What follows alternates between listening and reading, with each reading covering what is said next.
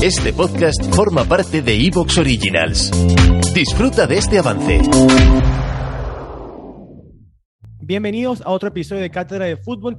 Vamos a hablar de los octavos y cuartos de final. Ya tenemos a los cuatro finalistas del Mundial de Qatar 2022. Y hoy me acompaña, mi nombre es Cristian y hoy me acompaña Douglas. ¿Cómo estás, Douglas? Muy bien, muy bien. Acá listo para otro episodio. El fútbol vino a Qatar. Vino con todo en los, en los cuartos de final. Y en los octavos. En los octavos, En ya, octavos. ya vimos cosas muy, muy pesadas. Pero antes de eso les digo, no más. Saludos a nuestros dos amores eternos que son Montana y Hugo. Suscríbanse. No, si, te- si no te has suscrito, suscríbete. Mira, no te cuesta nada. Un clic, clic, clic. Deja un me gusta y un comentario. Pero suscríbete y el me gusta sí o sí. Y vámonos, vámonos una sola vez porque mira, hay muchos partidos lo que hablar y poco tiempo. Octavos de final, octavos de final. Eh, abrimos con Holanda, bueno, Países Bajos, Estados Unidos, 3 a 1. Creo que ahí no, sor- no hubieron sorpresas, ¿verdad? Sí, no, ese, ese fue un partido muy controlado de Holanda, eh, Países Bajos. Eh, Estados Unidos realmente no, no tuvo reacción. Ahí te diste cuenta un poco la, la calidad de los jugadores eh, de, que tienen Países Bajos. Estados Unidos trató mucho y lo que te deja un poco de ese partido es que, que preocupa un poco. ah, Estados Unidos salió de su grupo, pero el Mundial es 2026, ¿verdad? El, siguiente Mundial. ¿Qué tanto Estados Unidos tiene que hacer en los siguientes cuatro años para cambiar, para ver si pueden llegar un poco más lejos en su mundial? Porque lo que dejó Estados Unidos es que sí, salieron de su grupo, pero no, no, no, no dieron una buena imagen, creo, siendo Estados Unidos. Es una tarea que le queda pendiente tanto a Estados Unidos como a Canadá, que van a ser, y a México, ¿verdad? Que van a ser futuras sedes. Y una vez más, nuestro patrocinador Betfair nos brinda las mejores recomendaciones en torno a la liga y a muchísimas otras competiciones. Cada día de la semana estamos viviendo partidos apasionantes y puedes añadir aún más emoción a cada encuentro con el combi partido de Bet. Puedes apostar hasta 25 variables en el mismo partido, como el resultado, los goles totales, las tarjetas, los corners, los goleadores o incluso el número de tiros a puerta que un jugador realiza en un partido. Cuantas más variables agregues, más incrementará tu cuota final. Así que puedes festejar un saque de esquina o una tarjeta amarilla tanto como lo harías con un gol. Betfair crea tu suerte. Esto es un mensaje solo para mayores de 18 años. Juega con responsabilidad. Y para seguir con esa misma llave teníamos Argentina-Australia, donde Argentina vence 2 a 1 a Australia, donde Australia mete un gol cerca del final y le complica un poquito la vida a Argentina, pero este fue el partido donde Me- Messi y después eh, el, el del, el del City, ¿verdad? Julián Álvarez. Sí, Julián Álvarez. Un golazo, los dos realmente fueron unos golazos. Creo que ese, ese partido Argentina, Argentina lo tuvo bajo control todo el tiempo, hasta el final que casi se complica un poco cuando, cuando un gol de carambola de Australia, que fue un remate que, que creo que le pegó a Enzo, fue un autogol y al final casi terminaron, terminando sufriendo un poco los argentinos. Pero un mundial, si quieres ganar un mundial, tenés que sufrir un poco. y hay que ganarlos todos y no hay rival pequeño, como, como nos lo demostró Marruecos.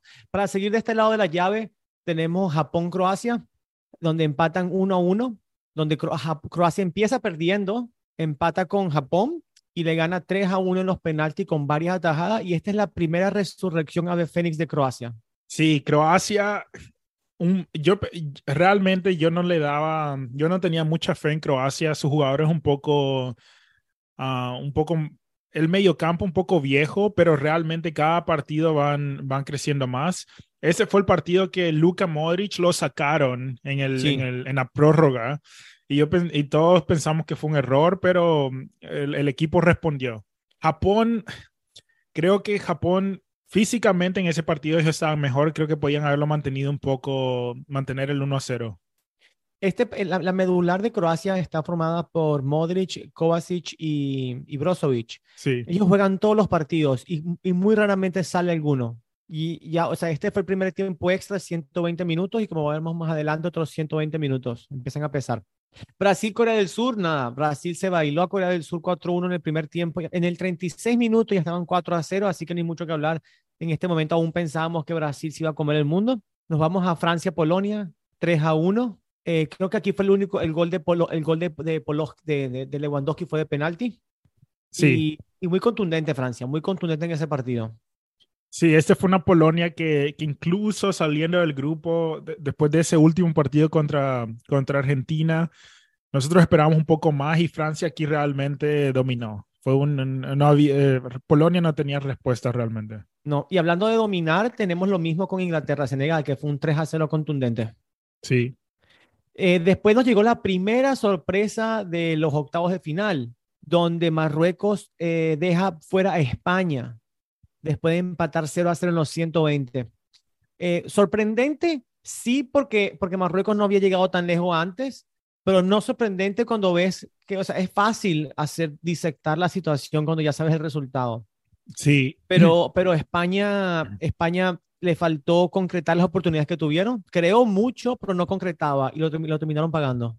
Sí, aquí España sorprende un poco porque España, por más que tal se le pueda criticar el fútbol, el tiki-taka de, de, posesión, España tiene muchos jugadores de calidad que, que podrían haber hecho la diferencia y, y, creo que le faltó contundencia al final a la hora de, de tratar de, de hacer el gol, el, el de, de, marcar al final. Me, y el contraste creo que es Croacia, que el medio campo de Croacia, así como vos dijiste, es un, un, medio campo concreto que pasa bien, pero creo que los pases verticales hacia arriba eh, son más contundentes. Los de España pasaban demasiado la pelota y no había ninguna, no había nada claro al final. O sea, es, o sea, es muy, como dije antes, muy fácil criticar a España sabiendo lo que pasó, Luis Enrique llevó a los jugadores que llevó, dejó a los que dejó, jugaba a, sus, a su sistema. Por lo que yo lo, que, lo único que yo le critico es tener un momento en el que te estás viendo fuera del mundial. Sí. O sea, está bien que tú vayas a muerte con tu estilo, pero al final tienes que intentar mantenerte. Y yo creo que no, no pudo ser flex, suficientemente flexible para, para, para, para ser más ofensivo. Y al final Marruecos en los penaltis no perdonó. Bono, que el, el arquero de Marruecos que juega en el Sevilla, es monumental. Una bestia, una bestia. Pero un poco, bueno, penales son penales, ¿verdad? Penales son penales, a veces eh, hasta Messi falla, Maradona, Kane, todos los lo grandes fallan.